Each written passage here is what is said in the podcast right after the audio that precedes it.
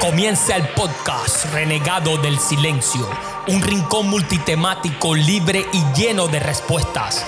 Con ustedes, su anfitrión Andy Vieras.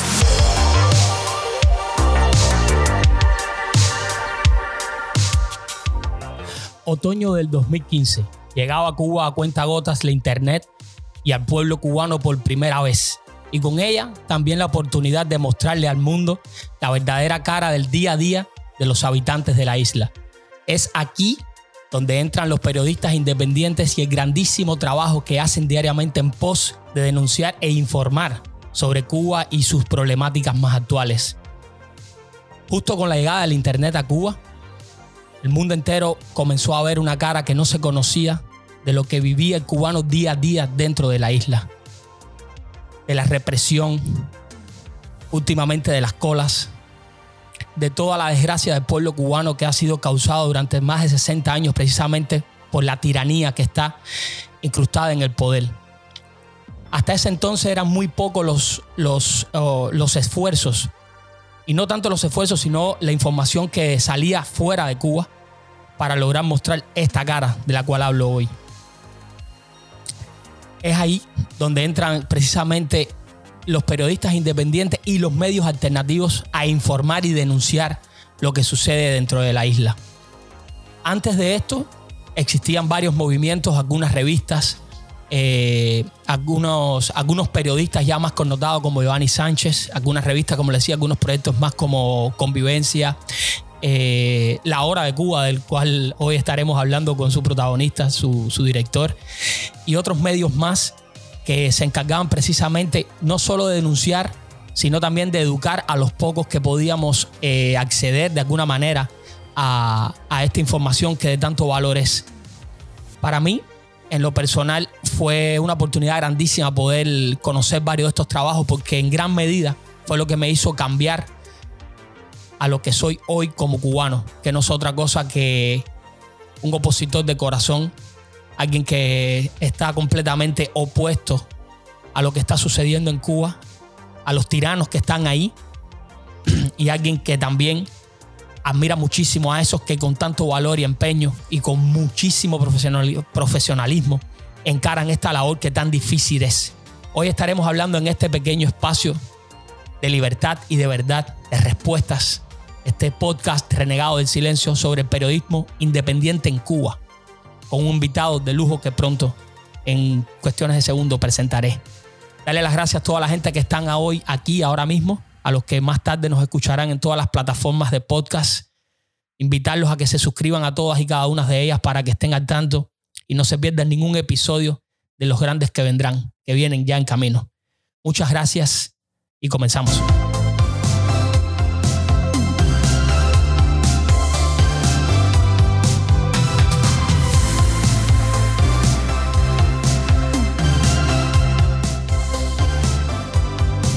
Invitado de hoy es Henry Constantín, periodista y director de La Hora de Cuba, representante en Cuba de la Sociedad Interamericana de Prensa y vive en Camagüey. Muchas gracias por estar aquí, Henry. ¿Cómo tú estás, amigo? Gracias a ti, Andy, por haber invitado, compadre. Un abrazo eh, virtual, por supuesto, digital, auditivo.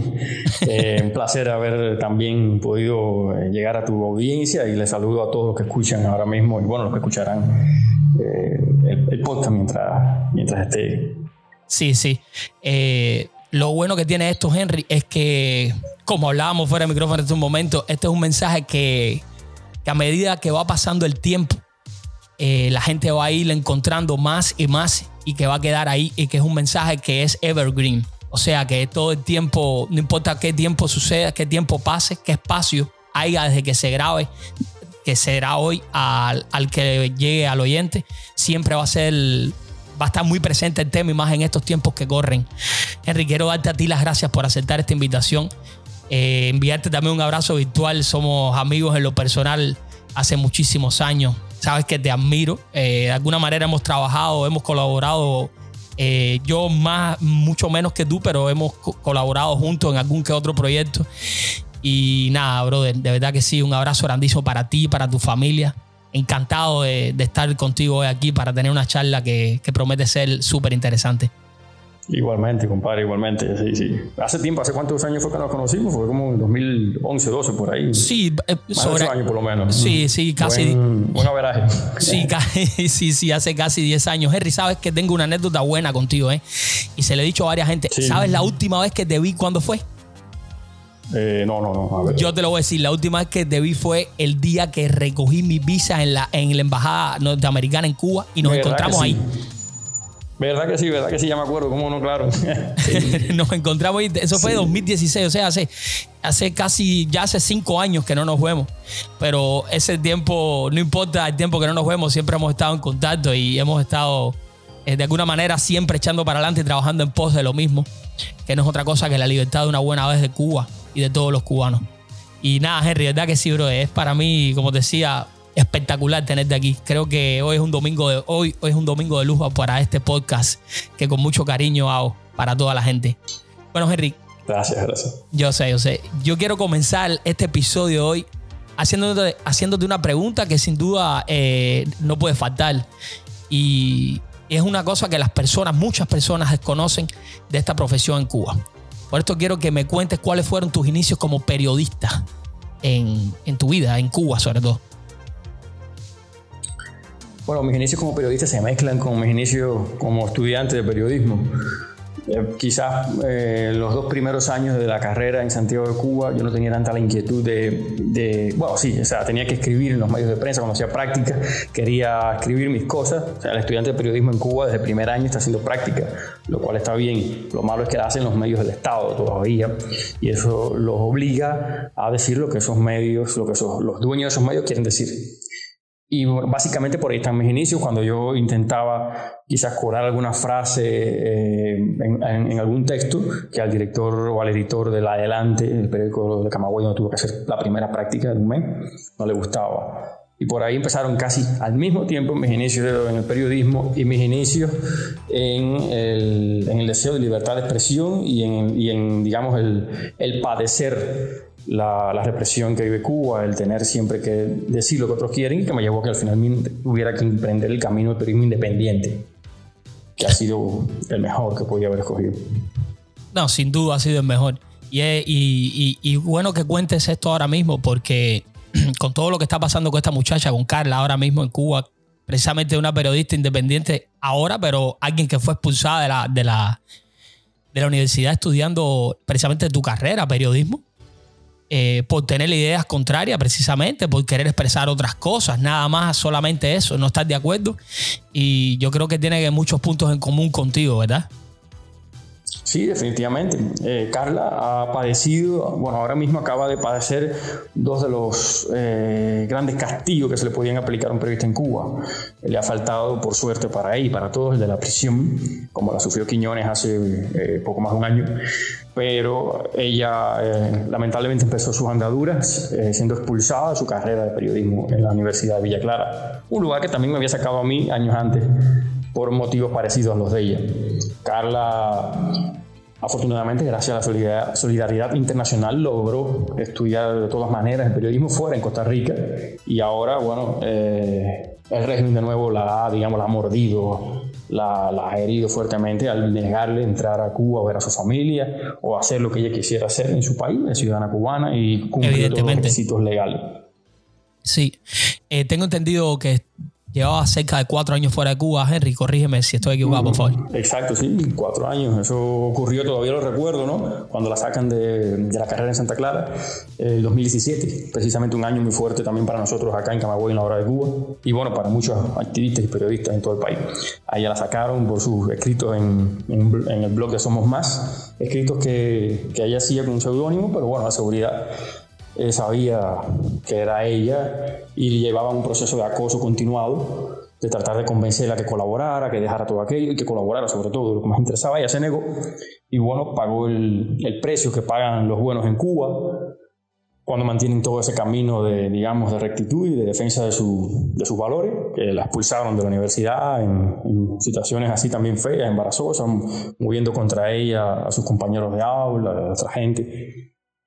Eh, por suerte se graduó en Costa Rica Y ahora vemos este fenómeno que muchos cubanos han sufrido, no es la primera, pero creo que ha sido el caso más visible, al menos en los últimos años.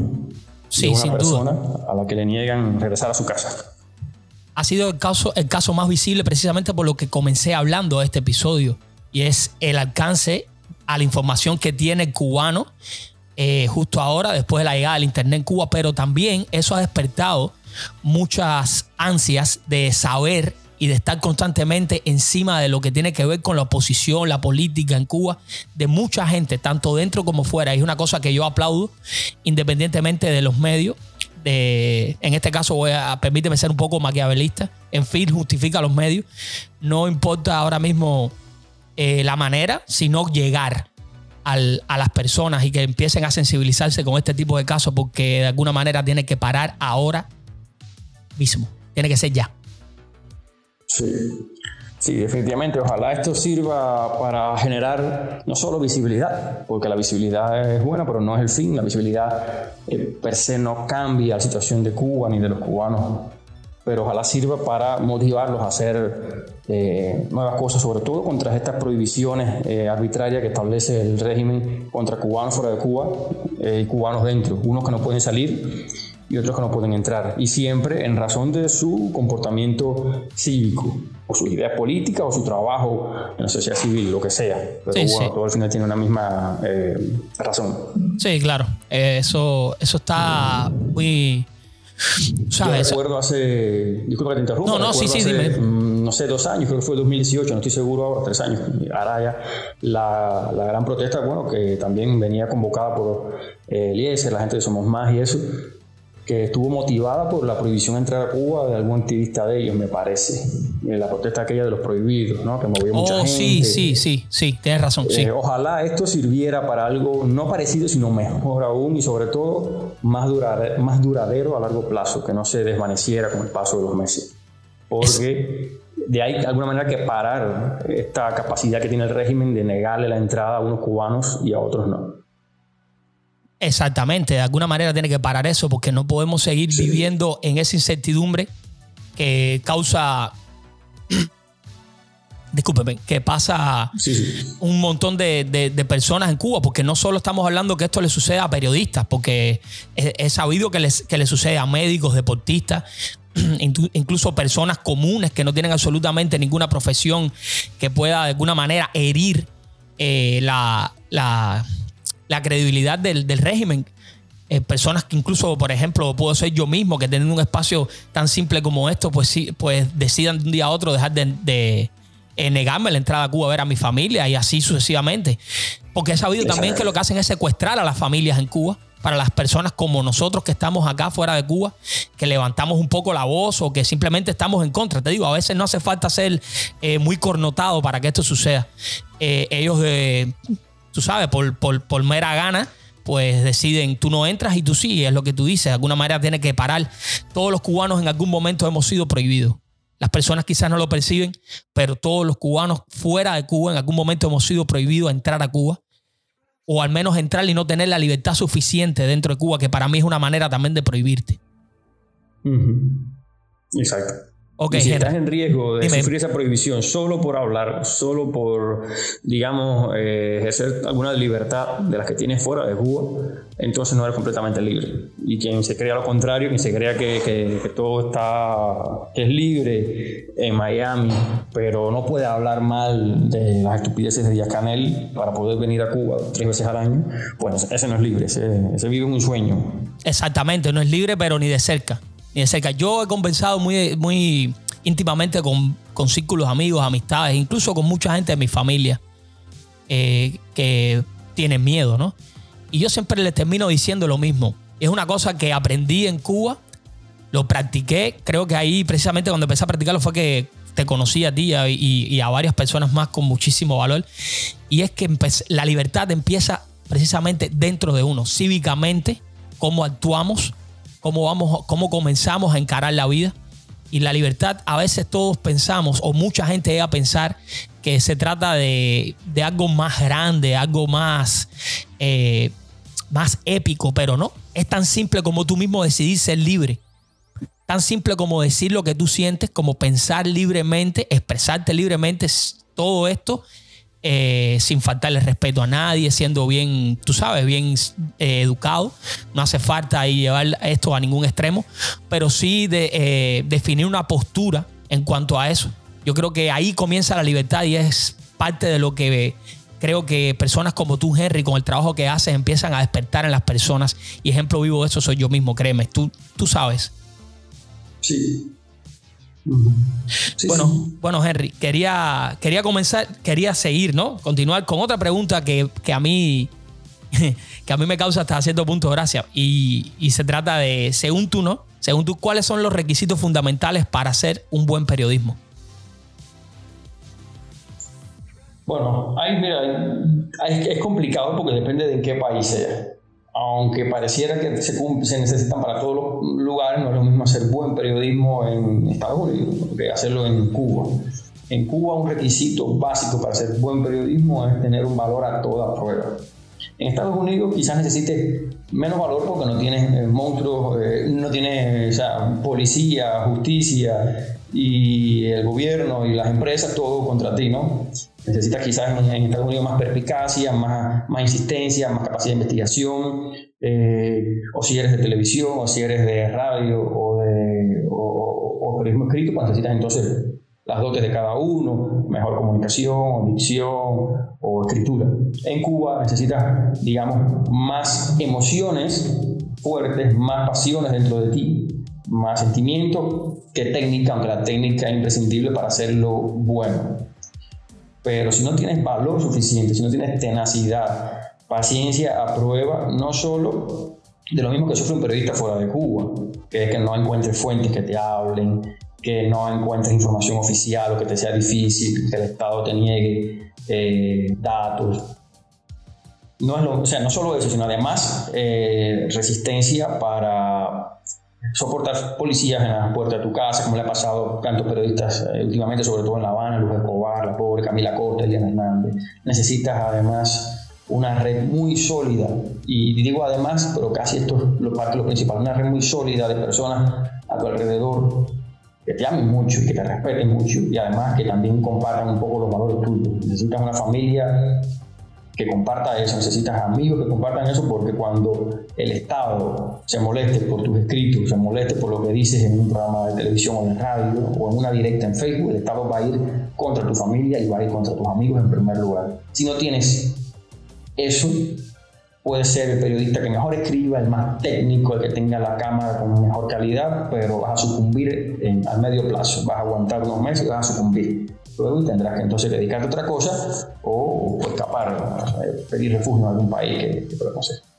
En Cuba necesita sobre todo esto, la parte espiritual del periodista y la parte espiritual de las personas que tienen alrededor es lo, lo más importante. Ahora, por supuesto, si además de eso sabes manejar las redes sociales bien, comunicas bien por escrito o, o en video, directa, tienes conocimientos, eres eh, insistente, eres hábil para encontrar cubanos que quieran hablar, que cubanos que quieran brindarte datos, que es muy difícil ser eh, sí, me imagino que es bien difícil en Cuba, tú sabes. Sí. Si tienes además esas capacidades de llegar eh, y de comunicar bien, pues estás hecho, eres un excelente periodista en Cuba. Todo eso es muy difícil. Y por supuesto también algo que nunca está de más, entre otras razones, el, tener un buen equipo de trabajo, ya sea un medio que te defienda, que sea capaz de sustituirte el teléfono cuando lo perdiste transmitiendo en directo frente al Ministerio de Cultura, o que sea capaz de ponerte en contacto con organismos que te brinden asesoramiento en seguridad digital, de eso, que tengas unos colegas que si tú, bueno, eh, no puedes trabajar, pues ellos eh, te ayuden en algunas cosas, se comuniquen y estás en Camagüey, pero te brinden datos de final del río para que tú puedas hacer un reportaje. Eso también es importante. La solidaridad del gremio es eh, vital para que el periodista en Cuba sea bueno, produzca buenos trabajos y sobreviva, sobre todo a largo plazo en este país tan complejo. Sí, claro. es que el problema está, Henry, es que en Cuba, como tú dices, puede ser un gran profesional, puede ser un gran orador, tener eh, un gran público, incluso mucha gente que te puede seguir, tanto dentro como fuera. Pero es que eso no basta. Muchas veces eso solamente es el comienzo. Y, entre más éxito empiezas a tener, dado precisamente por el talento que tú que, se tiene, ¿no? En este caso como periodista, pues el régimen va hacia ti y lo que hace es destruir tu entorno. eso lo hemos sufrido en carne propia tú mucho más que yo, en un grado superlativo literalmente en comparación a mí, pero yo lo sufrí bien de cerca también y sé cómo funciona de terrible, cómo infunden miedo en la familia, en los amigos, empiezan a confundir todo y eso causa... E, e, el, principal eh, objetivo a la hora de hacer esto no es otra cosa que desmoralizarte, ¿sabes?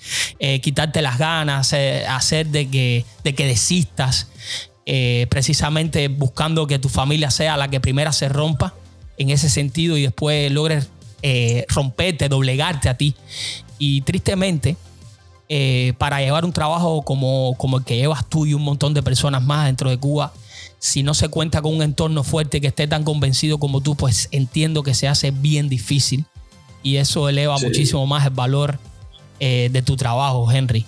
Y lo otro que me estabas contando, que es una realidad tremendísima, sobre todo en Cuba. El énfasis lo voy a hacer en Cuba porque de eso se trata, que estoy seguro que no, que no sucede fuera de Cuba, que es lo que me estás hablando, que son, eh, ¿cómo decirlo? Eh, tener alguien que te respalde en caso de que te quiten un teléfono, te vayan a tu casa sin una orden, sin nada, te lleven la computadora, te lleven tus instrumentos de trabajo y simplemente puedes ser el mejor periodista que si no tienes cómo hacer periodismo, aunque sea lo básico, pues simplemente no lo puedes hacer. Y eso es una cosa que ellos saben. Exacto. Exacto, y es por donde también ellos atacan cuando alguien les molesta mucho o cuando alguien está transmitiendo o lo detienen, pues a lo primero que van es a sus medios de trabajo.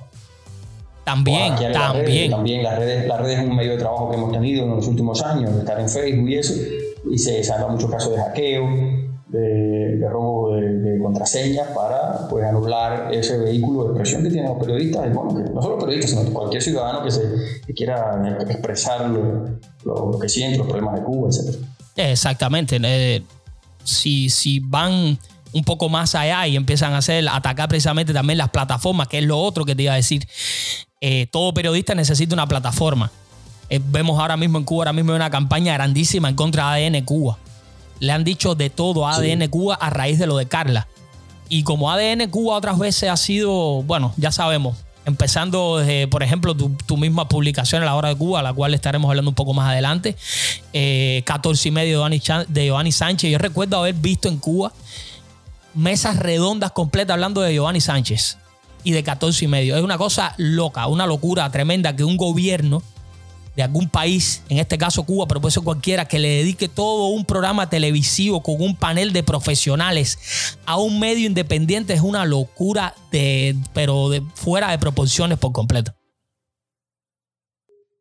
Sí, sí, sí. No, todo lo que está ocurriendo ahora digamos, es síntoma de, es síntoma de desesperación, de apuro, de tratar de eh, pararle el, el pulso que estaban, están, estamos ganando en las redes sociales y en, la, en, los medios, pues la prensa independiente, la sociedad civil, y se han visto esta, este desmesurado despliegue de inectos en televisión. me, gusta, me gusta el concepto, despliegue de inectos. sí. Sí, porque al final, bueno, estas personas no podrían brillar si no, eh, si, no se esmeran en atacar y en decir eh, mentiras, medias verdades. De otra manera no pueden brillar, entonces pues ahí los tenemos. Ese es el, lugar que, la naturaleza, el único donde cabrían, donde podrían tener visibilidad. Sí, sin duda. Y qué bueno que mencionas esto porque da paso a la próxima pregunta, Henry. Que quería, que quiero, quiero escucharlo de ti porque sé que la respuesta va, va a ser eh, brutal, ¿no? Y la pregunta es la siguiente, ¿cómo valoras tú el periodismo oficialista del régimen cubano? Según tú, ¿qué valoración tú le das, Henry? Bueno, mira. ríete, ríete, porque es para reírse. Sí, no, no, no. Voy, a tratar de no llegar a lo de brutal. Sobre todo porque uno a veces, eh, quizás no estaría transmitiendo en vivo, pues te, diría adjetivos más, más sinónimos. No, pero, no, pero tranquilo, ten toda la libertad que tú quieras, no pasa nada. Tengo, tengo, eh, voy a tratar de ser lo más neutro posible.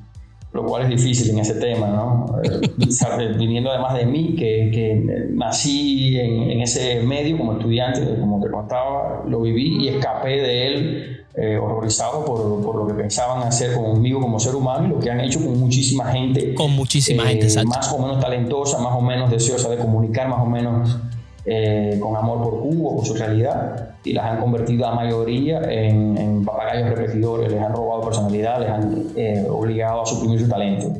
Y eso es triste. El periodismo cubano a mí, los periodistas a veces me dan, una gran parte de ellos, lástima, algunos, en algunos he adivinado, sobre todo estos que uno ve que, disfrutan el ataque y la agresión a sus colegas, pues en algunos he adivinado maldad. Pero bueno, el ser humano, o sea, hay de todo en la viña del Señor. El periodismo cubano, ya, bueno, formalmente hablando, en cuanto a técnica, en cuanto a calidad, es yo creo que de lo peor que se hace en todo el hemisferio occidental. Estoy seguro, inclusive dentro de Venezuela, el periodismo estatal de Venezuela, lo podemos constatar en Telesur, eh, es preferible, los cubanos prefieren ver Telesur que no ver la televisión, los medios estatales de información, no ver noticiero. Es el peor de, de, todo el hemisferio occidental. No voy a compararlo, no sé, con el de Corea del Norte, porque no he consumido su único periódico, por suerte. Pero, pero debemos ser los. El, el periodismo del Estado cubano, de los medios oficiales cubanos, debe ser uno de los cinco más controlados y por lo tanto más malos del planeta Tierra, lo cual es un récord triste debería ser sentida la estadística, alguna organización debería tomarse la molestia de ver si cuán malos son. Y no porque lo deseen, sino simplemente porque muchos de ellos se niegan a arrostrar este camino en el que ven sacrificios, en el que hay que pelearse con el Estado y por lo tanto pelearse con todo y jugarse hasta la prisión. Y prefieren hacer textos que estén todo el tiempo hablando bien de un país al que le va cada vez peor y aplaudiendo a funcionarios que cada vez hacen más disparates y dicen más estupideces en público y producen más canciones eh, mediocres. es lamentable el papel que tienen todos estos colegas en esto. Y que hay una minoría que lo hace pues, por pasión, porque sí, hay maldad en el mundo, hay un poco de maldad siempre.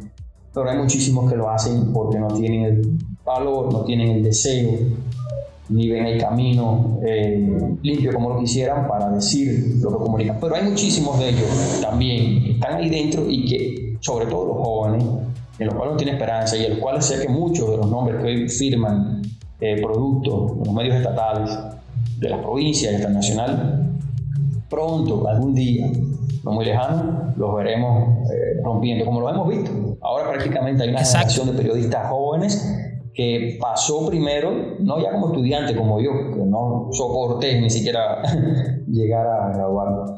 Ellos pasaron por los medios del Estado y fueron echados de ahí progresivamente. Ahí está en La Habana Joe Suárez, ahí está, eh, bueno, Mónica Barora está afuera, pero vive en La Habana todavía, Carlos Manuel Álvarez, todos ellos pasaron un poco por los medios estatales y, y hacen un periodismo también muy bueno. Entonces, este, en este zoológico del periodismo estatal cubano. Y hay mucho que es salvable y hay una gran parte que el día de mañana nos va a asombrar de todo lo que podía decir, todo lo que podía hacer por el cambio de Cuba. Ahí, ahí es donde radica precisamente eh, la problemática que yo veo. Y quizás, o yo no sé, Henry, hasta qué punto ellos sean conscientes de eso. Yo me imagino que sí, porque no son personas brutas ninguna de estas que estamos hablando. Eh, lo que sí pueden tener es, como tú dices, es un cierto punto de maldad. Porque yo me imagino que ellos, muchos de ellos, cuando les dan sus notas para, para hablar, ¿no? Para, para decirlas tanto en televisión como en radio, ellos tienen que, eh, tú sabes, su conciencia tiene que decir, wow, esto es una cosa increíble. Esto, esto que me va a tocar decir hoy da vergüenza. Y yo no sé catalogar si como valor o falta de personalidad o no sé qué cosa hay que tener para poder eh, pararte frente a una, frente a una cámara, eh, eh, por ejemplo, ahora a las 8 de la noche en la televisión nacional, frente a millones de personas para tú decir simplemente una mentira. ¿En qué te convierte a ti como persona tener que decir mentiras diariamente a millones de personas con el único fin de que esas personas sigan sometidas, pisoteadas y que no tengan ningún tipo de futuro ni conozcan absolutamente lo que se hace en pos de su mejora. ¿En qué, te, en qué tú crees que te convierte como persona esto, Henry? Es una, eh, para mí es una aberración es completa. Lamentable, sí, es, es, lamentable. Y hay muchos que lo sufren, hay muchos que cada vez que lo hacen tienen que, aguantar porque ellos cuando salen de allí del estudio tienen que enfrentar los mismos problemas que nosotros, los que estamos fuera del estado. Estoy seguro de eso. Tienen que quedarse sin transporte, tienen que ver eh, los precios esos horrorosos eh, con los que su salario se queda, bueno, tintineando y después comprar una libra de, lo que sea. Tienen que, que aguantar las inquietudes de los funcionarios públicos y además conocen más que nadie todos los disparates que se hacen por el Estado porque eh, lo viven, los ven de cerca, los ven en, los, en, los, en, los, eh, en las recepciones, los ven en las conferencias y ven todo lo que funciona por debajo y se lo callan. Es lamentable que se lo callen, aunque yo creo que poco a poco eh, muchos de ellos van, digamos, abriendo los ojos o llenándose de valor. Algunos necesitan los ojos y otros ya solo necesitan el valor de dar los pasos necesarios. Sí, claro, porque también funciona como, como el, el famoso eh, dicho, ¿no? Que gota a gota la copa se agota. Entonces, en algún momento va a suceder de que muchos de estas personas que ya de entrada hay que entender de que de por sí comienzan a, a, verse ellos mismos como unos disidentes de su propia profesión, porque se empiezan a sentir mal, no se identifican con lo que están haciendo y deciden romper una lanza a favor de su corazón y de sus sentimientos y de, lo, que pueden eh, transmitir ellos y lograr en, algún momento, haga la redundancia, y esa es la parte que, tú decías y que muchos de nosotros estamos esperando, porque yo sé que hay mucha mediocridad eh, dentro de las filas periodísticas del régimen cubano, pero también hay mucha gente talentosa que están tragando buches amargos eh, ahora mismo con, lo que les toca hacer y yo sé que en algún momento, eh, ya te digo, van a estar del otro lado de la, de, la, realidad, que es el lado eh, correcto de la historia. Sí, y, con respecto a eso que me decía de la mediocridad del periodismo cubano, que sí abunda enormemente, no disculpo a muchos colegas que son capaces de contrastar fuentes, que son capaces de plagiar una, una foto, que, son, que se les van errores gramaticales. Eh, no, eso, no lo disculpo. Y, parte de eso tiene eh, como explicación el hecho de que muchísima gente con deseo, capacidad tremenda, con conocimiento de hacer periodismo en Cuba, muchachos jóvenes recién graduados de los pre, evitan esa carrera porque no quieren mentir, porque no quieren ser subordinados a un funcionario partidista y eso nos ha privado a Cuba no sabe cuánto de, tanto talento en materia de periodismo que ha escapado a otras profesiones. O sea, yo conozco mucha gente que quería estudiar periodismo, pero para no pasar por los eh, sacrificios espirituales de obediencia eh, que impone el periodismo estatal, se fueron a medicina, se fueron a filología, historia del arte, a ingeniería inclusive, o se fueron del país ya, y, y saliendo de todos los problemas juntos. Entonces, eso es lamentable, todavía ocurre, de hecho ocurre cada vez más. El control ha aumentado en los últimos dos años sobre los estudiantes que pretenden seguir la carrera de periodismo. Cada vez los filtran más de manera que no entre ninguna persona que a los 3, 4 años pueda resultar una oveja descarriada. Sí, yo, sí, sí, yo, yo estoy seguro de que sucede porque también creo que en cierta medida en estos últimos años hemos visto esa actitud en muchas otras carreras en Cuba. Hemos visto eso, por ejemplo, en la medicina. Ellos gradúan un montón de médicos, pero literalmente lo que hacen con los médicos es están filtrándolo diariamente. Diariamente, ideológicamente, en lo que tienen los, que, los estudiantes de medicina en Cuba, yo creo que son de los más bombardeados ideológicamente en, toda en todo el medio pedagógico cubano. No tengo duda de esto que te estoy diciendo. Puede ser, sí, perfectamente puede ser. Bueno, Henry, ahora la otra cosa. Sí, claro, por eso mismo, por, las misiones y todo esto, ¿saben? Salen del país y lo que no les conviene a ellos que se queden porque eso es pérdida a, sus bolsillos. Y eso, y eso en este tiempo, eh, esto de la, de la, del, tú sabes, el coronavirus, si algo dejado claro, es que Cuba no produce absolutamente nada. ¿Ok? No, no, no, produce, los ha dejado completamente descubiertos ante el mundo. No sé quién todavía se puede creer de que en Cuba se produce algo, porque la muestra y tú que vives ahí nos podrás hablar de esto un poco más, eh, si fuera el tema, ¿no? O en, o medida, en pequeña o gran medida. Eh, ha, quedado, en evidencia de que en Cuba no se produce nada, que literalmente vive el Producto Interno Bruto de Cuba, son remesas y negocios, negocios mal habidos, como precisamente que estamos hablando ahora, de que toqué yo a modo de, de ejemplo de los, de los doctores y las misiones médicas cubanas. Exacto. Entonces, bueno, eso, eso es otra tela por donde contar, que en algún momento espero tener con quien hablar de eso. Eh, Henry, ahora la otra. Sí, sí, sí, sí. Y yo conozco mucha gente porque yo mi carrera fue aplicada a salud pública. Precisamente trabajé 10 años en salud pública y mi universidad la hice en ciencias médicas en la Universidad de Pinar del Río. O sea que yo, de cierta manera, conozco el tema bien de cerca lo, toqué, me, tocó vivirlo bien de cerca. Henry, la contraparte de lo que estábamos hablando, si el periodismo eh, oficialista hoy por hoy es todo lo que hemos hablado, ¿cómo valoras tú entonces el trabajo de tus colegas y de tu profesión independientemente? ¿Qué crees tú de los periodistas independientes en Cuba? ¿Son ellos realmente los que han sabido eh, dar la imagen real de Cuba, denunciar todo lo que sucede en Cuba, eh, llegar esperanza a los hogares cubanos, a los familiares, a las personas que tanto dentro, tanto fuera como dentro de Cuba comienzan a consumir el periodismo de ustedes. ¿Qué crees tú? Hombre, yo tengo muchísimo respeto a todos los demás. Bueno, a mí también, porque no?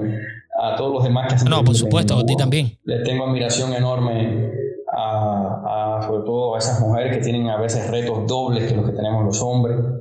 Le tengo admiración desde Quiñones, que aguantó un año de prisión, ella está en Guantánamo, hasta Camila Costa, que le han sacado cinco alquileres en La Habana y que vive de vez en cuando pues rodeada sin poder salir de su casa y con sus teléfonos y con amistades vigiladas y todo eso. Eh, siento mucha admiración por los que hacen periodismo independiente en Cuba, independientemente del, medio, del perfil, del formato que trabaja, incluso de sus ideas, porque hay mucha diversidad, por suerte. Eh, si algo tienen estos años de los 2020-2021, estos años de la post-internet, de los datos telefónicos, es que hay un periodismo tan diverso que a veces es difícil eh, decir si alguien es periodista o no. Muchos cubanos se han incorporado, gente joven sobre todo, no solo de los medios estatales, sino de otros, de otros perfiles y ahora hay una gama grande de, estos que, bueno, influencers que también cuentan la realidad de Cuba periódicamente, o sea, casi hacen periodismo. Hay youtubers, hay eh, especializados como William Hernández en hacer directas por Facebook para decir lo que pasó en todo el día en Cuba y comentarlo. Entonces hay una diversidad muy grande, igual que en el tipo de medios. Hay medios de la Iglesia Católica y hay medios LGTBI, cada uno con sus perfiles, sus enfoques, con más o menos intención de hacer tal periodismo. Y hay medios generales, generalistas, estos que, nos encargamos de cubrir cualquier tipo de noticia y que nos enfocamos en, lo cotidiano, en el diario.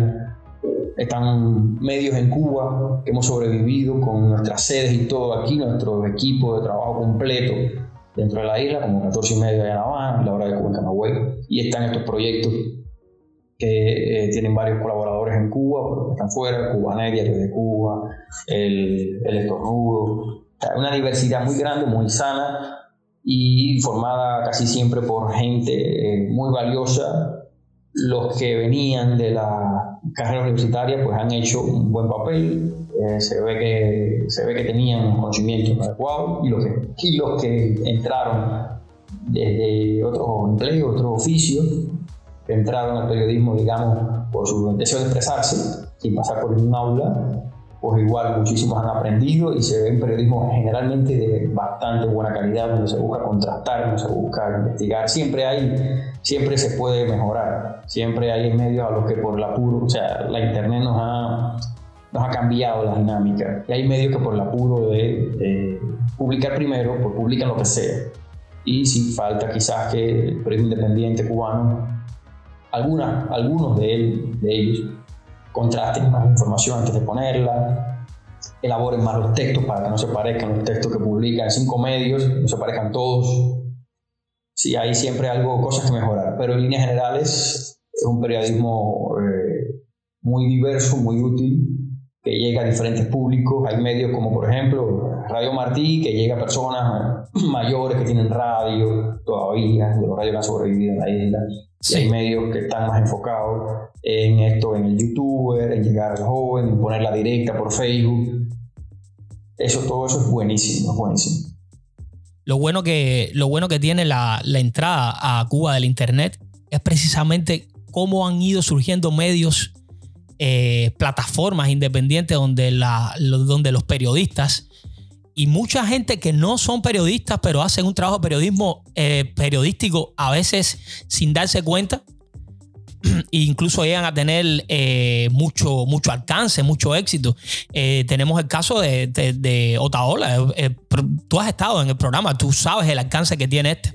Otaola no creo que tenga ningún tipo de formación periodística, o, al menos yo no sé, pero bueno, si la tiene, perfecto.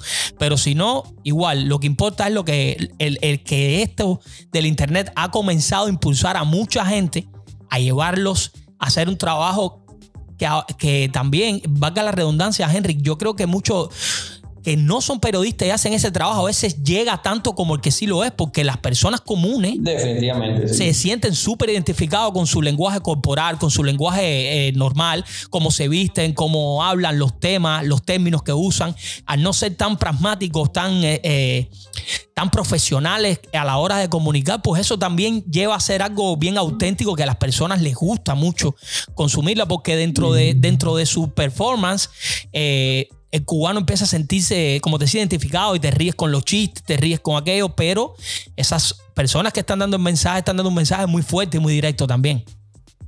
Sí, así mismo es. Eso... Sí, todo, este tema de Internet y sobre todo la, eh, la, difusión que ha tenido Facebook eh, dentro de la isla, muchísimos miles de cubanos tienen cuentas en Facebook y, y, se conectan a diario, aunque sea un poquito para ver su, las cosas que les interesan. Pues esto ha hecho que el periodismo independiente y por supuesto el estatal, sobre todo el que más lo ha sufrido, independiente se ha tenido que poner las pilas. Ahora ya nos cuesta a veces trabajo ser los primeros en contar algo porque ya alguien transmitió la protesta en vivo mientras estaba ocurriendo. Cualquiera sacó un teléfono y dice así, la enganchó. Exactamente. Y la transmitió o la grabó. Y eso nos ayuda por otro lado, porque sí, nos da información sin tener que exponernos a veces eh, y también nos obliga entonces a ser, digamos, más rápido, más dinámico y adoptar esos mismos eh, lenguajes de comunicación y tener eh, preparadas plataformas para las directas y tener las personas entrenadas para eso. Eso, como siempre, uno siempre trata de verlo. Yo como director de medios, que es mi, sobre todo mi, mi trabajo, lo trato de ver en el sentido positivo, cómo podemos aprovechar todos esos recursos, cómo podemos incrementar nuestra capacidad y para, para hacer las cosas eh, tan bien como nosotros. Y el periodismo estatal ha sufrido, ese sí, ha, tenido que tirarse a unas redes en las que pierde la batalla cotidianamente. Eh, basta ver cualquier sitio de ellos y ver los comentarios cuando hablan de la realidad del país, de las cosechas incumplidas o los discursos de los funcionarios, como las críticas les llueven, sí, como sus medios cuando comparten eh, falsedades de estas, sus medios no tienen más likes o más compartidos que lo que hacen sus trolls o los propios empleados de los organismos estatales.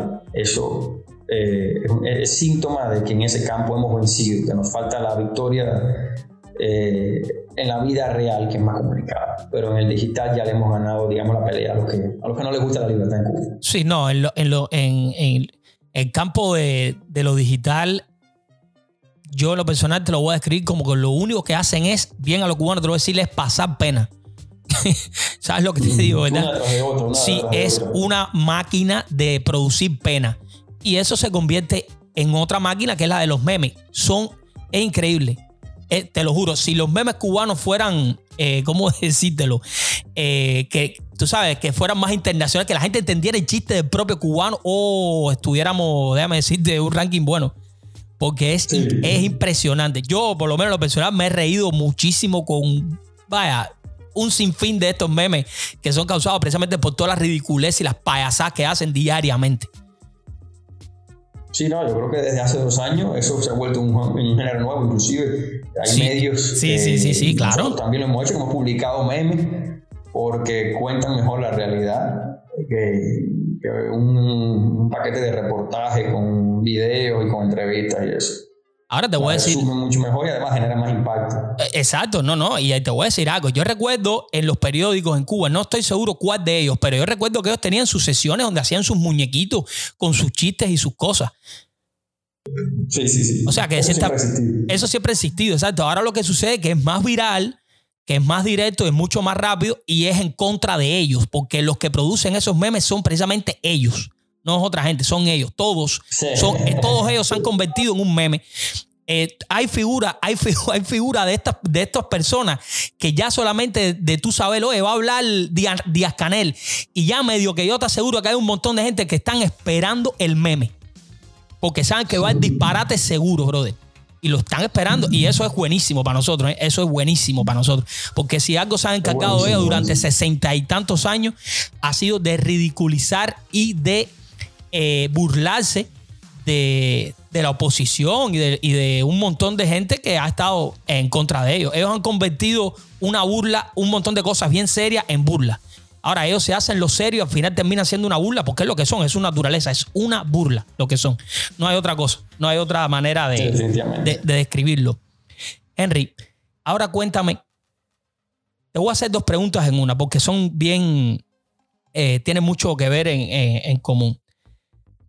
Cuéntame, ¿cuán peligroso es ser un cronista del sufrimiento del pueblo cubano?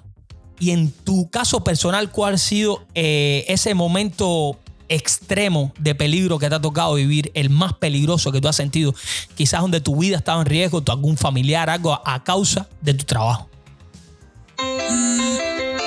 Bueno, eh, yo realmente eh, todo el tiempo siento que, estoy en riesgo, unas veces más y otras menos, depende de los trabajos que publicamos, sobre todo las actividades que hacemos.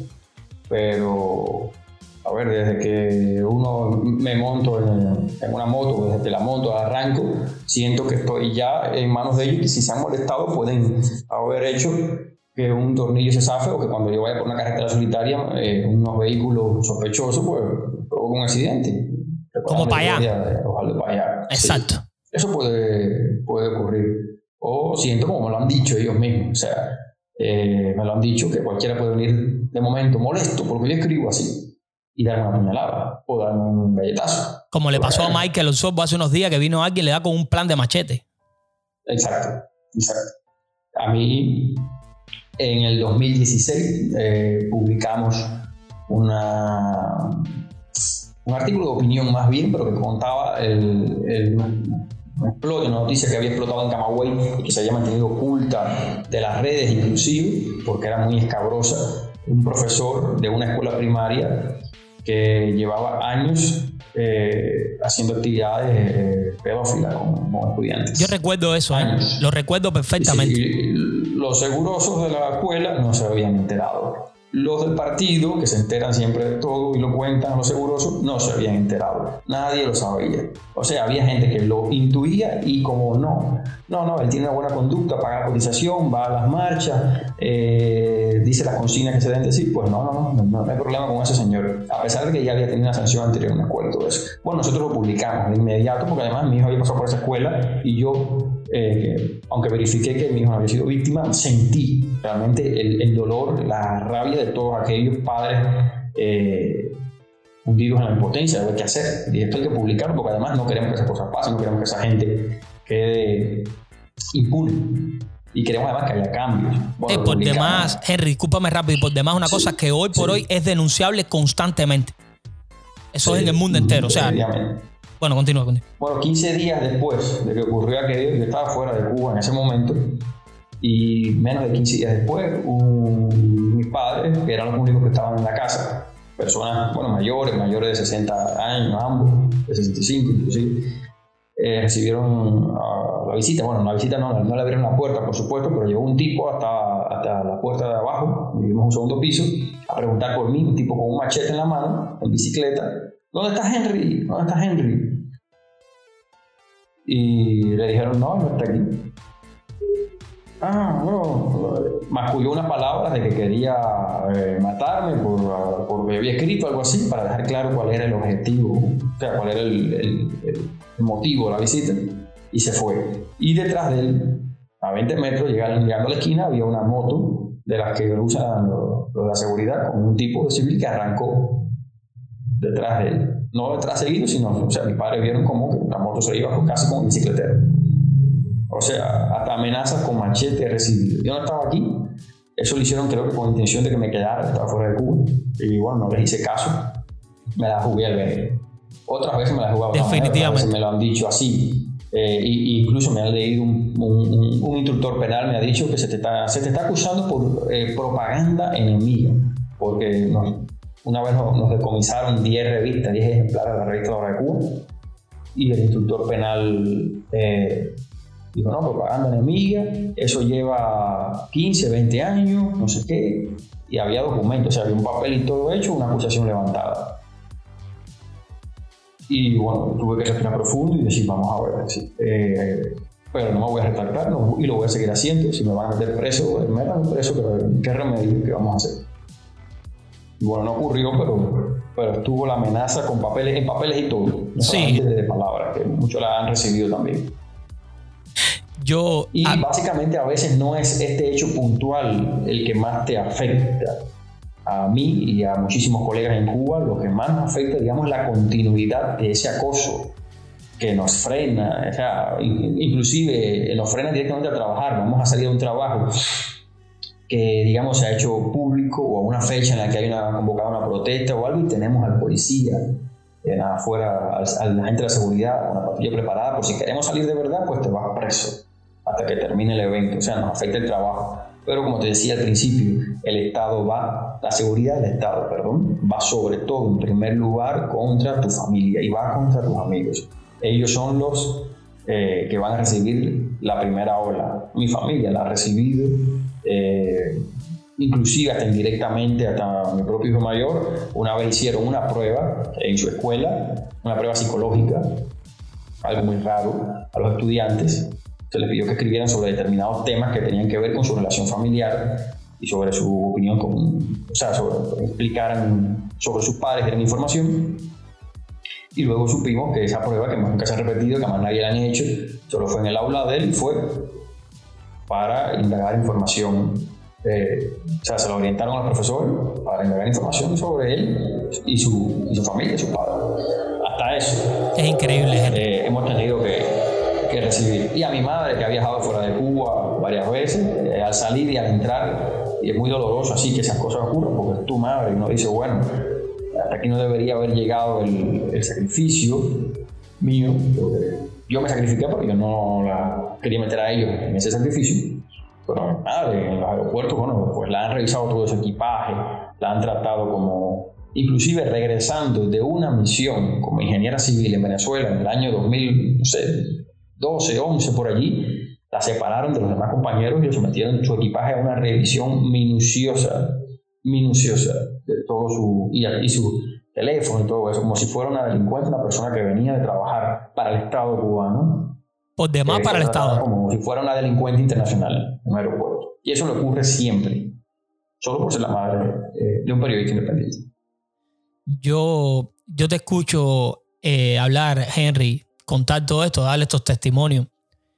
Y me causa una tristeza profunda en, cierta medida, pero también mucha rabia y frustración hasta cierto modo.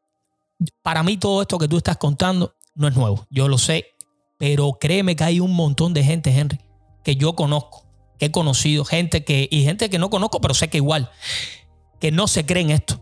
Ellos a veces ahora, por ejemplo, pueden estar escuchándote a ti o te pueden escuchar de, aquí un mañana, pasado, y se van a quedar como que me lo creo o no me lo creo, porque parece tan de Hollywood de esto, esto estas cosas que ellos hacen parecen de una película de mafia de Tarantino. Es una cosa impresionante. Cómo, eh, extorsionan, cómo manipulan, cómo atacan, aterrorizan a las familiares de los disidentes, eh, más allá de si eres periodista o no. Eh, ellos saben que la familia es un pilar importante en todos nosotros, evidentemente. Y saben que atacar a la familia puede ser letal para las intenciones que tengamos como, como disidentes, ¿no? En este caso. Y es muy triste que, que no escatimen también, que es la parte que me pone triste, la que te iba a decir. Me, me entristece mucho eso. Que sean tan cobardes de ir a, a donde está un hijo, a donde está una madre, a donde está un hermano, un amigo bien cercano, pero que muchas veces no tienen el valor de venir a donde estás tú mismo. Porque hay una cosa que aprendí estando en Cuba, y yo sé que es una cosa que tú sabes mucho más que yo. Y es que muchos de ellos, yo lo he repetido un montón de veces, estoy seguro de esto, muchas de esas personas están entrenadas durante años para dar golpes, para matar, pero no para pensar.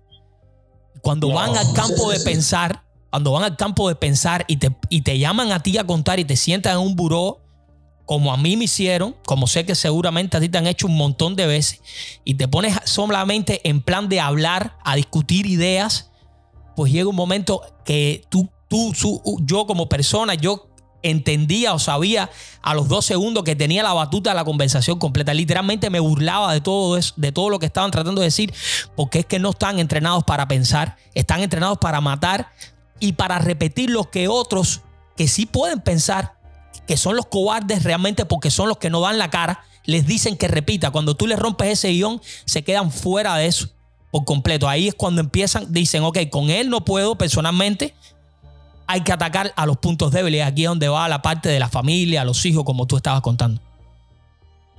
Exacto, exacto, definitivamente. Sí, no, no, no, he escuchado una sola historia de un agente de Estado que gane una conversación con una persona sin introducir amenazas no, no, no, no, O si no, si no introducen amenazas, si solo se limitan a debatir, a comentar la realidad del país, la, justificación de la represión, los problemas del Estado, todo eso, pierden, inevitablemente pierden. Inevitablemente, no es que no estén entrenados tampoco, es que la realidad de Cuba no lo supera, por supuesto. No hay manera, no hay manera. Eh, Mm, por muy intelectual que sea tu pensamiento, demostrar que esto tiene sentido. No, claro. un país en desastre y solo puede ser defendido por autómatas o por gente interesada. Asimismo, por autómatas o gente interesada, no hay de otra manera. Eh, hay alguno que otro desinformado crónico que basta que uno converse con él para que se, así se quede. Muchos segurosos les pasa a veces también que se queden así fríos como razonando por primera vez en su vida o por primera vez en la semana o algo así se quedan pensando en las cosas que les dicen. Exactamente. Yo los he visto, he visto las caras de, sí, del cerebro, el cerebro se echó a andar. Arrancó. Y, también, sí. Eh, es divertido, es, también bueno, uno se siente que ha hecho algo útil, por lo menos, dentro de una unidad de atención, dentro de una oficina sobre estado. Pero igual es triste que haya eh, miles de cubanos en ese estado. Mucha gente muchísima gente, amenazados literalmente al extremo, como tú contabas, de alguien puede venir y darte una puñalada. ¿Qué amenaza más grande que esa puede existir? Literalmente está diciendo, te vamos a matar cuando nos dé la gana. Eh, eh, eso se traduce así, no hay otra manera. Te matamos cuando nos dé la gana y tú lo, y tú lo sabes. Ya, eso no hay otra cosa. Henry, y esto que estamos hablando es la realidad pura y dura. Ahora, viene otra realidad que a mí en lo personal la admiro muchísimo. Es un punto, es un punto que yo eh, internamente me he discutido mucho a mí mismo hasta cierto, hasta, hasta cierta, de cierta manera, ¿no? Y estamos hablando de periodismo independiente, de periodistas. Ya hemos hablado que muchos están en Cuba y otros están afuera de Cuba. Mi próxima pregunta tiene que ver precisamente con esto. Y es una cosa que las personas a veces no entienden. Y, me lo han preguntado. Y quiero preguntártelo a ti personalmente para que lo digas y nos hagas entender. Yo sé el por qué, pero le hagas entender a un montón de gente por qué, es, por qué has decidido quedarte a vivir en Cuba, Henry. ¿Por qué todavía vives en Cuba? Dinos, ese, dinos esa razón. Bueno, tengo razones de todo tipo, realmente. Cuando las mezclo se me vuelven una macro razón que no me deja bueno, pensar en otra, solución. Pero la básica es un. tengo una, una decisión tomada, tenemos de terquedad, tenacidad, tenacidad, enfoque la voluntad en no irme de aquí hasta que esto cambie. Y bueno, por supuesto, si cambia, pues creo que voy a tener que quedarme para participar porque no va a haber cambio. Exacto. que puede cambiar para peor, cambiar para igual. y, cambiar para mejor lleva gente que se esfuerce porque en ese camino.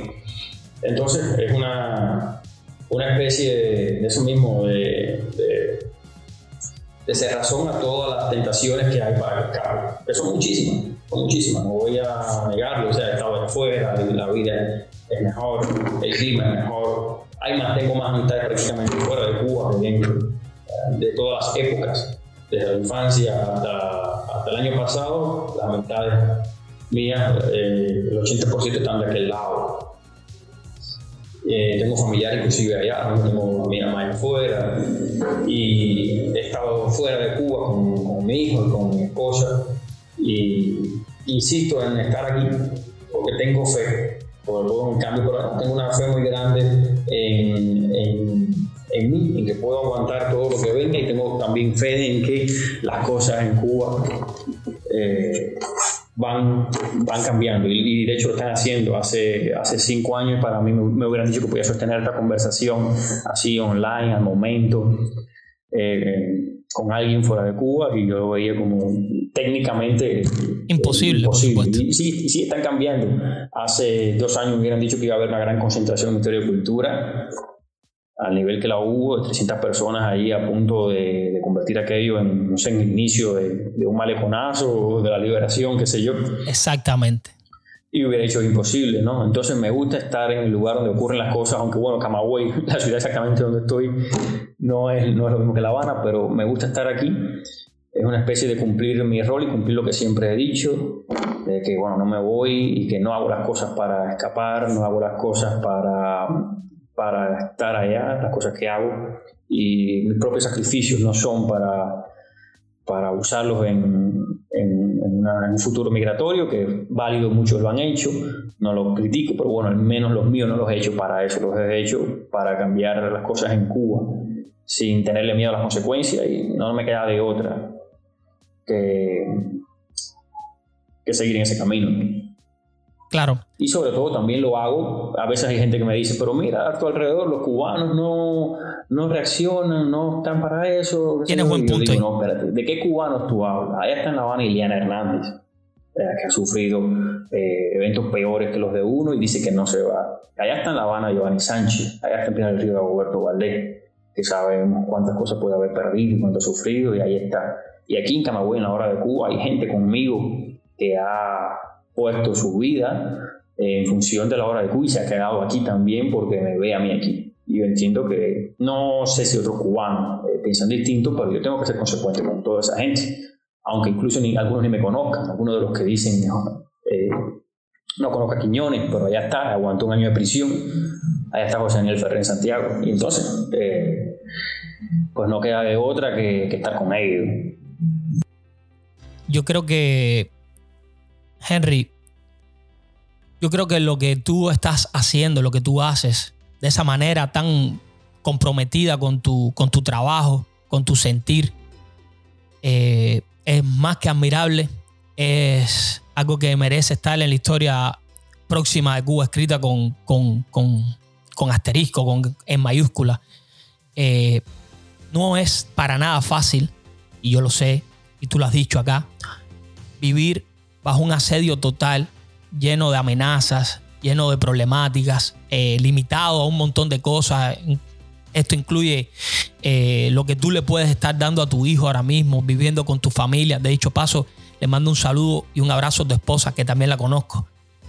Eh, yo entiendo que vivir en, esa, en, ese, en, ese ambiente es sumamente, ¿cómo decirlo?, tóxico pero también llega un momento que puede ser más, precisamente por lo tóxico, ¿no? Eh, Súper frustrante. Y aún así decidir a quedarte en Cuba, a trabajar desde Cuba, hacer tu trabajo ahí, a comprometer precisamente ese trabajo con la libertad de la nación, de la isla, que yo creo que es el, eh, el compromiso más noble que podemos tener muchos de los cubanos que hoy en día eh, vivimos, ¿no? Estamos, estamos acá. Yo de verdad creo que todo eso que estás haciendo es muy admirable. Yo quiero darte las gracias y creo que te doy las gracias en nombre de un montón de cubanos que conozco que, que admiran mucho el valor y la entrega con la que personas como tú, y en este caso en lo personal, lo estás haciendo. De verdad que es admirable y lo respeto. Quiero decirte también de que gracias a personas como tú con esa entrega, Cuba sí está cambiando, sí lo está haciendo, porque eso despierta en las personas que te rodean, como tú decías, y vamos a hablar ahora precisamente de esto, ese mismo compromiso y esa misma entrega.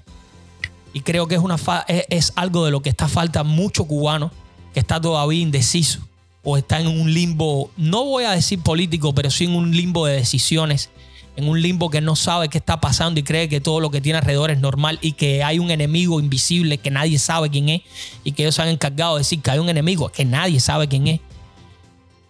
Y precisamente por no saber quién es, te pueden decir que es cualquiera. Entonces, hay muchos cubanos que están en esa posición que cuando conocen personas como tú, con tu entrega, con tu trabajo, lo que están haciendo, lo que han hecho y lo que van a seguir haciendo, pues entonces toman acción. Y eso representa sin duda alguna la esperanza del cambio que todos tenemos. Y ahí en gran medida tiene que ver muchísimo tu trabajo y tu entrega y esa decisión de quedarme en Cuba a pelear desde aquí. Y yo de verdad te lo agradezco y te admiro muchísimo por eso, Henry. No, no, gracias, compadre, gracias. Y con la misma que, bueno, te digo eso, te digo otra cosa eh, también creo que bastante obvia, que los cubanos que estamos acá adentro no pudiéramos avanzar, no pudiéramos ni siquiera sobrevivir a veces sin el, apoyo en, las redes, sin el apoyo a veces eh, material, sin el apoyo espiritual este de que te llamen y te digan cómo estás, qué te pasó en la detención, cómo fue. Eh, que nos da todo, todos los que están del lado de allá, del lado de fuera. Como siempre, Cuba es una, es una sola y las dos partes eh, se dan la mano mutuamente para hacer cada uno lo que mejor puede. Ojalá todos, los que estamos acá adentro, los que estén todos allá afuera, pues hagan el máximo de sus capacidades y bueno, que, que, Cuba no sea libre ahora mismo es que no hemos hecho todo lo que hemos podido, que nos queda algo, pero vale eso repetir, vale decir que los que estamos acá, sin lo que, sin la Cuba que hay fuera, no seríamos nada. Yo estoy consciente de eso, Henry. Y hay una cosa que me, que me, toca muy de cerca y, más donde yo vivo. Yo, pues que resulta ser que yo vivo en Tampa, en Florida, en Tampa. Y si algún lugar del mundo fuera de Cuba tiene una historia directa con las guerras de independencia en Cuba, de cubano a cubano, ha sido Tampa. Los tabaqueros, José Martí vivió aquí años. Aquí se, aquí se financió, aquí se construyó, aquí se pensó en una Cuba libre y desde aquí se ayudó y creo que hasta cierto, modo, hasta cierto modo se logró también. Por eso me, hace eh, entrar muy, muy, muy de cerca en esta, en esta comparación que en esto que tú estás diciendo y yo lo comparo porque creo que no importa la distancia en el tiempo, sino que seguimos en la misma posición y fuera del lugar donde estemos, tanto de adentro como de afuera, si estamos todos enfocados en el mismo sentido, es una cosa en la que tenemos que trabajar también pero eso es tema para otras cosas. Eh, creo que sin duda podemos lograrlo. Ustedes adentro dando el pecho a las balas y mucha gente aquí afuera, pues dándolo todo en pos de que eso, eh, ese valor y esa entrega, pues tenga un fruto realmente pausible e inmediato, porque es lo más importante. Por esto quiero una vez más repetirte y darte las gracias, Henry, Ahora quiero que nos cuentes qué cosa es o qué es la hora de Cuba. Hemos hablado varias veces de esto, pero mucha gente no conoce. Dinos qué es la hora de Cuba, Henry. Bueno, la hora de Cuba es un medio de prensa, básicamente, que surgió con ese nombre en el 2013, aunque al final, o sea, desde el principio fue la continuación de otra revista eh, la Rosa Blanca, algo así, ¿no? la Rosa Blanca, exactamente, que sacábamos en PDF, varios amigos que queríamos expresarnos, no teníamos dónde expresarnos. La sacamos en PDF y la imprimíamos con recursos eh, muy primitivos en papel y la hacíamos además con muy pocos, casi nulos conocimientos de, de diseño, de maquetación, de presentación de este tipo de materiales. Lo hacíamos con sí eh, pasión eh, literaria más que periodística. Los textos casi todos eran eh, más enfocados en lo literario, crónicas, narrativa y algo así, que en periodismo. Pero sí buscábamos hablar de la realidad de Cuba, sobre todo la realidad que no se mencionaba en los medios totales. La Hora de Cuba fue la continuación de esto. En el 2013 surgió, el 3 de noviembre. Y ha sido eh, también, ha, visto la evolución de, las tecnologías. Primero fue lo mismo, una revista que salía como PDF cada dos, tres, a veces cuatro meses y que imprimíamos con recursos primarios, primitivos, hasta convertirse en medio digital puramente y ya no imprimimos eh, los ejemplares impresos, en papel, perdón. Ya solo estamos en, en redes sociales y por supuesto la página web que se llama igual. Estamos sobre todo, eh, yo creo que somos el, único medio de prensa, al menos de los que se dice ese mismo medio de prensa, ¿no? Porque hay algunos que se dicen plataformas, pero el único de los medios de prensa cubanos que está sobre todo anclado a Facebook. De hecho, eh, a nosotros no nos afecta para nada el bloqueo de nuestra web, que no existe todavía, pero si ocurriera no nos afectaría en, en cuanto a alcance público, porque nuestros textos salen publicados íntegramente en Facebook. Quiere decir que para bloquearnos tendrían que bloquear Facebook. Exactamente. Y eso es más complicado. Entonces, Facebook ha sido nuestro principal vehículo de comunicación desde el 2018 aproximadamente, principios del 19. Allí hemos colocado todo nuestro trabajo. Tenemos eh, un público eh, modesto que eh, ronda los 18 mil seguidores comparado con otros medios que tienen muchos más, pero tenemos más que todos los medios locales de Camagüey, la provincia donde está la sede, que ya es bastante. Eh, estar en Camagüey es una realidad eh, compleja, ¿no? Porque no es el lugar donde ocurren más cosas, pero a la vez es un lugar donde no hay más nadie, prácticamente hasta hace poco tiempo no había más nadie que contar lo que pasaba. Entonces las primicias de Camagüey eran nuestras. Ya no, ya tenemos que las redes sociales, las directas en Facebook nos han puesto a, a, correr. Eh, ¿Qué más decirte? Bueno, somos un medio además formado por gente, la mayoría que no pasó por el periodismo amistades que también se han ido incorporando y saliendo, han salido muchos y se han incorporado otros. Es un renuevo de gente, pero, pero el núcleo se mantiene. Y hay una actriz, que o sea, una, muchacha que también es actriz, hay una muchacha que fue veterinaria.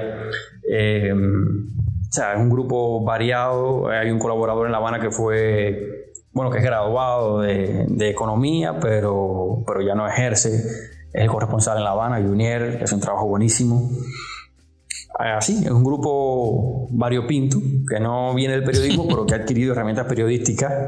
El, el editor principal es eh, ingeniero en telecomunicaciones y que nos interesa sobre todo contar, contar la Cuba que los medios estatales no cuentan y contar sobre todo las historias y las vivencias y, que, que, no hay otra manera de, de, contar, de gente que no tiene otra herramienta. También, no solo eso, también eh, procuramos eh, noticias que ya están publicadas, que, hay manera de conocerlas por otros sitios, por otros medios, pues de contarse a la gente que no tiene otra manera de enterarse, porque nos sigue muchísima gente. De esos miles que te mencioné, prácticamente el 60-70% están dentro de Cuba. Bueno, según las estadísticas que nos da la página de Facebook. Esa, esa, eso sí es bueno, ¿eh? eso es bien bueno. Y, esa evolución la he visto en el último año, ¿no? Antes eh, los números eh, principales de ciudades donde se nos conectaban eran Miami, Houston, Tampa, Madrid, México. Ahora no. Ahora, desde hace casi un año, los números principales los tienen La Habana, Camagüey en segundo lugar, Villa Clara, Miami, Miami se mantiene entre las primeras, pero La Habana está en primero y Camagüey en tercero. Y eso nos alegra saber que nuestra audiencia, nuestro público está alrededor de nosotros físicamente. Exacto, eso, es un, y lo recibimos en los comentarios públicos y también en los mensajes recibimos mucha gente que nos dice, tengo este problema, tengo esta situación, mi tía tiene esto, mi primo tiene aquello, me pasó tal cosa. Entonces hemos visto cómo ya los cubanos no necesitan el Granma, ni el Adelante, ni el Radio Rebelde, ni nada de eso para informarse, sino que vienen directamente a medios como el nuestro. Y, y nos alegra. No, claro, por supuesto. Eh, me imagino que el regocijo es enorme en ustedes que están entregados en cuerpo y arma en, un proyecto tan, tan hermoso como lo es la hora de Cuba. Eh, yo creo sin duda también respecto a eso, Henry, que tener, y de hecho, te voy a decir algo, tener más del 60% de lectores o de personas que visitan tu página y, leen tu trabajo dentro de Cuba dice muchísimo de lo que habíamos hablado anteriormente, y es que las personas comienzan, el cubano comienza a identificarse con el trabajo que hacen los periodistas independientes, los medios alternativos, y empiezan precisamente a hacer lo que tú dices, dejar de lado el grama, el otro, el otro, porque se dan cuenta que ahí todo lo que hay es mentira, y comienzan a escuchar la, la, la voz de cubanos que están viviendo lo mismo, y eso causa una empatía bien bien grande, una conexión bien grande entre, entre el ciudadano, entre el, cubano de a pie, como lo decimos comúnmente, y el trabajo que hacen los periodistas y los medios alternativos. Creo que La Hora de Cuba es un medio fantástico. Yo he leído muchísimas cosas a los que publican ustedes. Casi siempre estoy al tanto de, lo que hacen. De hecho, eso lo hago con, con casi todos los medios. Y, invito a todas las personas que nos puedan escuchar a que busquen La Hora de Cuba. Yo voy a estar dejando en, en los apuntes de este episodio el link a su página de Facebook, a lo, a la, al perfil personal de Henry para que se comuniquen con él en caso de que quieran hacerle alguna pregunta, saber más sobre su trabajo o, en dónde encontrarlo, de hecho, para que, para que estén bien conectados con, con esto, porque es necesario. Y otra cosa que les pido es que compartan ese trabajo con sus amistades, con sus amigos, que los rieguen, que las personas sepan que, que existe ese, e, e, ese medio y que el mensaje sea por todas las vidas enviado. Es parte de lo que intento hacer yo también con este pequeño espacio que con mucho cariño hago todos los domingos. Muchísimas gracias, muchísimas gracias, compadre. Yo, yo sé, Henry, y de verdad que, de verdad que es enorme, enorme lo que hacen y, vale muchísimo. Tiene un valor incalculable. Es un valor que ahora mismo creo que no podemos calcular, pero con el favor de Dios en unos años, cuando Cuba sea libre por completo y la historia sea escrita por los que la cambiaron, pues ahí estará sin duda el espacio para la hora de Cuba y entonces sabremos cuánto fue, cuán grande fue el aporte y cuán grande también fue lo que hicieron ustedes, cuánto entregaron personalmente. Creo que es importante destacar eso. Eh, Henry. Sí, sí, gracias. Sí, dime. Yo quisiera yo quisiera ahora pedirte, en modo de despedida de este, de este espacio, de este, de este podcast hoy, que Henry Constantín nos envíe un mensaje a los cubanos del mundo entero, tanto dentro como fuera. Un mensaje que no sea otro el que sientas tú que necesitan, que necesitamos, de hecho, escuchar todos, todos los cubanos. Por favor. Bueno, estamos en tiempos muy difíciles para Cuba y los tiempos difíciles a veces son los tiempos de nacimiento, los tiempos detrás del dolor siempre viene el, parto en la mujer embarazada y Cuba es un país, una isla que eh, lleva mucho tiempo aguantando, digamos, la criatura de la libertad y necesitándola. Estamos en los tiempos, yo creo, de ese momento, de ese alumbramiento y en esos tiempos hace falta que todas las manos eh, hagan su esfuerzo, hagan lo que pueden, hagan lo que mejor saben hacer, hagan su mejor intento, su like o su participación en la protesta o su convocatoria o, su, su, artículo o su proclama. Hace falta que todos los cubanos que quieran que ese momento llegue lo hagan. Estamos, estoy casi seguro en la hora de Cuba.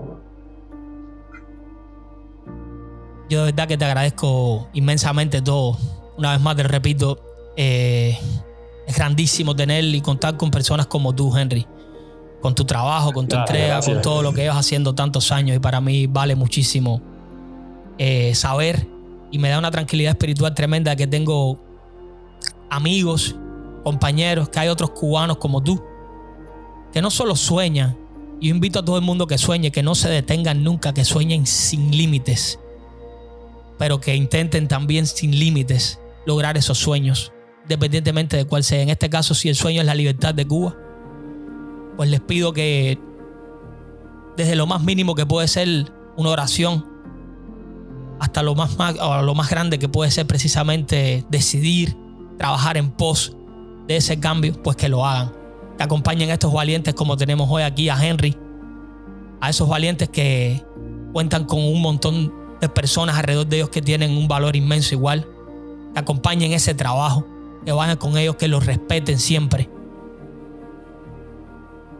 De paso aprovecho para mandarle un abrazo grande, Henry, y mis respetos profundos a tu familia porque sé que han sufrido muchísimo eh, todos los embates que has tenido a causa de tu trabajo y tu entrega, Henry. Yo, sabes que puedes contar conmigo, estoy aquí, somos amigos hace mucho tiempo, como ya decíamos. Eh, no importa la distancia, no importa el tiempo. De alguna manera estamos conectados, como me decía Luis Manuel Otero Alcántara, a quien igual le mando un saludo. Eh, nada, brother. Fuerzas, continúa adelante. Que siempre todo conspire a favor tuyo. Gracias por todo lo que escribes, por todo lo que haces. Gracias por cada momento y gracias por defender a Cuba. Lo necesitamos, créeme. Muchas gracias a ti por todo, por estar aquí, por haberme invitado. Eh, voy a guardar todo lo que hemos hablado porque es un excelente archivo también para mí mismo inclusive porque uno a veces eh, rememora cosas que, que ya no tenía en, en, primera plana, ¿no? Y es bueno que esto ocurra, así que mantén este espacio que está muy bien y tienes nuestro abrazo acá en Camagüey para cuando venga Tampa, Candelaria, Camagüey. sí, sí, sí. Ya tú sabes. La conexión. No vuelo de regreso para allá, pero bueno, pues, quién sabe. No, yo sé, yo sé, pero no. Lo que sucede también es que. No, otro para ti. Lo que sucede también es, Henry, que la conexión se va ampliando. Antes era, como tú, como tú decías, antes era eh, Camagüey, Candelaria. Ahora es Camagüey, Candelaria, Tampa, pero mañana va a ser Tampa, Francia, no sé quién. Y vamos a ir eh, sumando, que es lo más importante. Yo solo quiero y sueño consumar. Esa es la cosa, es lo importante. Gracias, mi hermano. Un abrazo bien grande para ti. Y nada, que tengas, que termines el día súper bien, que tengas un feliz día. Fuerzas, muchas fuerzas. Y aquí estamos. Siempre, está bien, está bien. siempre dispuesto. Muchas gracias, brother. Igualmente, aquí estaremos. abrazo.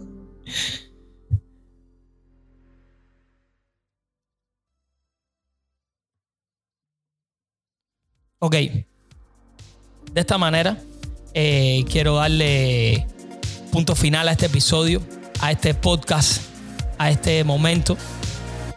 quiero dedicarle eh, este programa a todos los cubanos que están tanto dentro como fuera de Cuba.